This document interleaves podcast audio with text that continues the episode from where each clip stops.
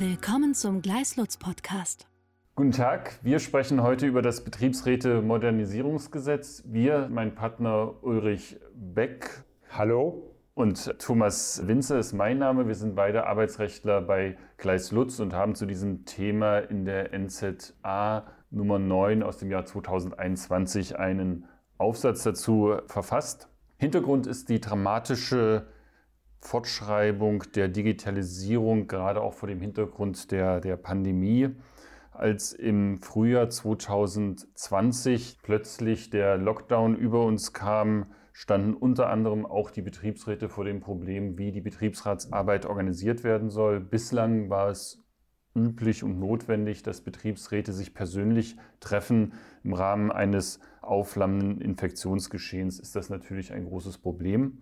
Der Gesetzgeber hat dann auch in Bezug auf dieses Thema sehr kurzfristig reagiert und den Paragraphen 129 Betriebsverfassungsgesetz in sehr kurzer Zeit eingeführt, der es erlaubt, dass Betriebsräte, Gesamtbetriebsräte, aber auch Einigungsstellen und Wirtschaftsausschüsse sich virtuell treffen können und entsprechende äh, Entscheidungen treffen können.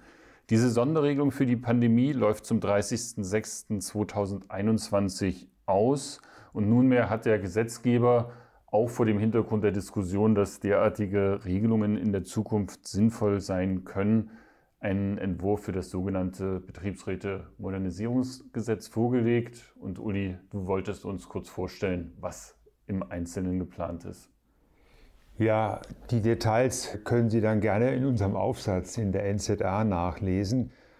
Die Kernpunkte sind jetzt nicht nur die Auswirkungen der Pandemie und die künftige Digitalisierung der Betriebsrätearbeit, sondern äh, das Gesetz, der Gesetzesentwurf regelt auch eine ganze Reihe anderer Punkte, die damit eigentlich gar nichts zu tun haben.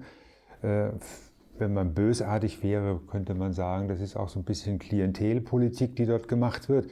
So soll zum Beispiel der Kündigungsschutz bei der Betriebsratsgründung deutlich ausgebaut werden. Das vereinfachte Wahlverfahren wird ausgeweitet und das Mitbestimmungsrecht des Betriebsrates nach 87 wird erweitert um eine neue Nummer 14 um Mitbestimmungsrechte bei der Ausgestaltung der mobilen Arbeit. Wichtig ist hier nicht bei der Einführung der mobilen Arbeit, das entscheidet der Arbeitgeber allein, sondern bei der Ausgestaltung der mobilen Arbeit.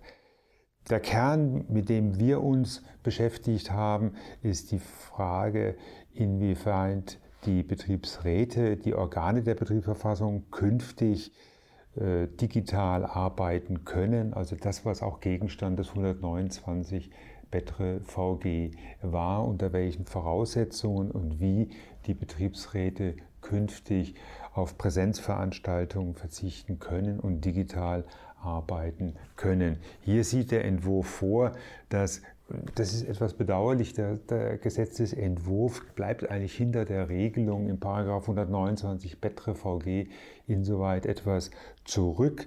Der Gesetzesentwurf schreibt den Grundsatz fest, dass Präsenzveranstaltungen die primäre Durchführungsform sein sollen und dass nur die Betriebsräte in ihrer Mehrheit davon absehen können, wenn ein Quorum von 25 Prozent dem widerspricht, dann muss die Betriebsratssitzung als Präsenzveranstaltung durchgeführt werden. Ich will jetzt aber nicht auf die Details dieser gesetzlichen Regelung eingehen. Die können, wie gesagt, in unserem Aufsatz gerne nachgelesen werden.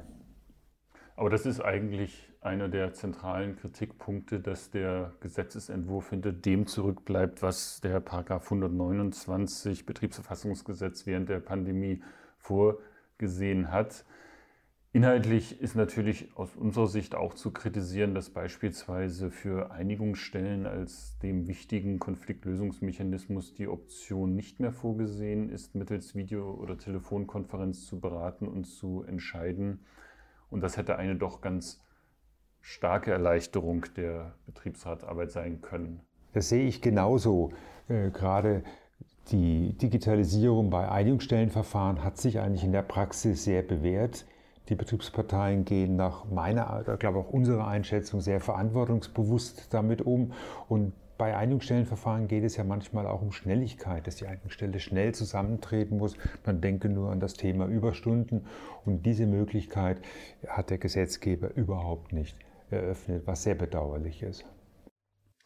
Eine weitere Frage, die sich stellt, ist, warum beispielsweise für Betriebsversammlungen, die alle Vierteljahr durchgeführt werden müssen, nicht auch die Möglichkeit von Videokonferenzen im Gesetzentwurf vorgesehen ist, gerade wenn Belegschaften weit verstreut sind oder in Zukunft die Arbeit von zu Hause oder von unterwegs immer mehr Einzug halten wird. Warum soll dann nicht die Möglichkeit geschaffen werden, dass Betriebsräte, Arbeitgeber mittels Videokonferenz mit der Belegschaft kommunizieren. Das hätte man aus unserer Sicht sehr gut vorsehen können. Leider hat der Gesetzgeber das nicht gemacht. Ja, und die Erfahrungen, die wir zum Beispiel im Gesellschaftsrecht mit Hauptversammlungen gemacht haben, sind ja durchaus positiv. Genau, durch äh, entsprechende Anpassungen kann doch sehr viel erleichtert werden. Summa summarum finden wir ein total spannendes Thema, eine interessante Entwicklung. Wahrscheinlich muss man wieder konstatieren, dass die Realität den rechtlichen Rahmenbedingungen ähm, noch davon rennt. Es ist schade, dass der Gesetzgeber wieder zu kurz springt, aber die weitere Entwicklung bleibt hier zu beobachten und es ist nach unserer Erwartung äh, äh, absehbar, dass zukünftig weitere Möglichkeiten digitaler Zusammenarbeit eingeführt werden. Die Realität wird es einfach erzwingen. Vielen Dank. Weitere Informationen finden Sie auf gleislutz.com.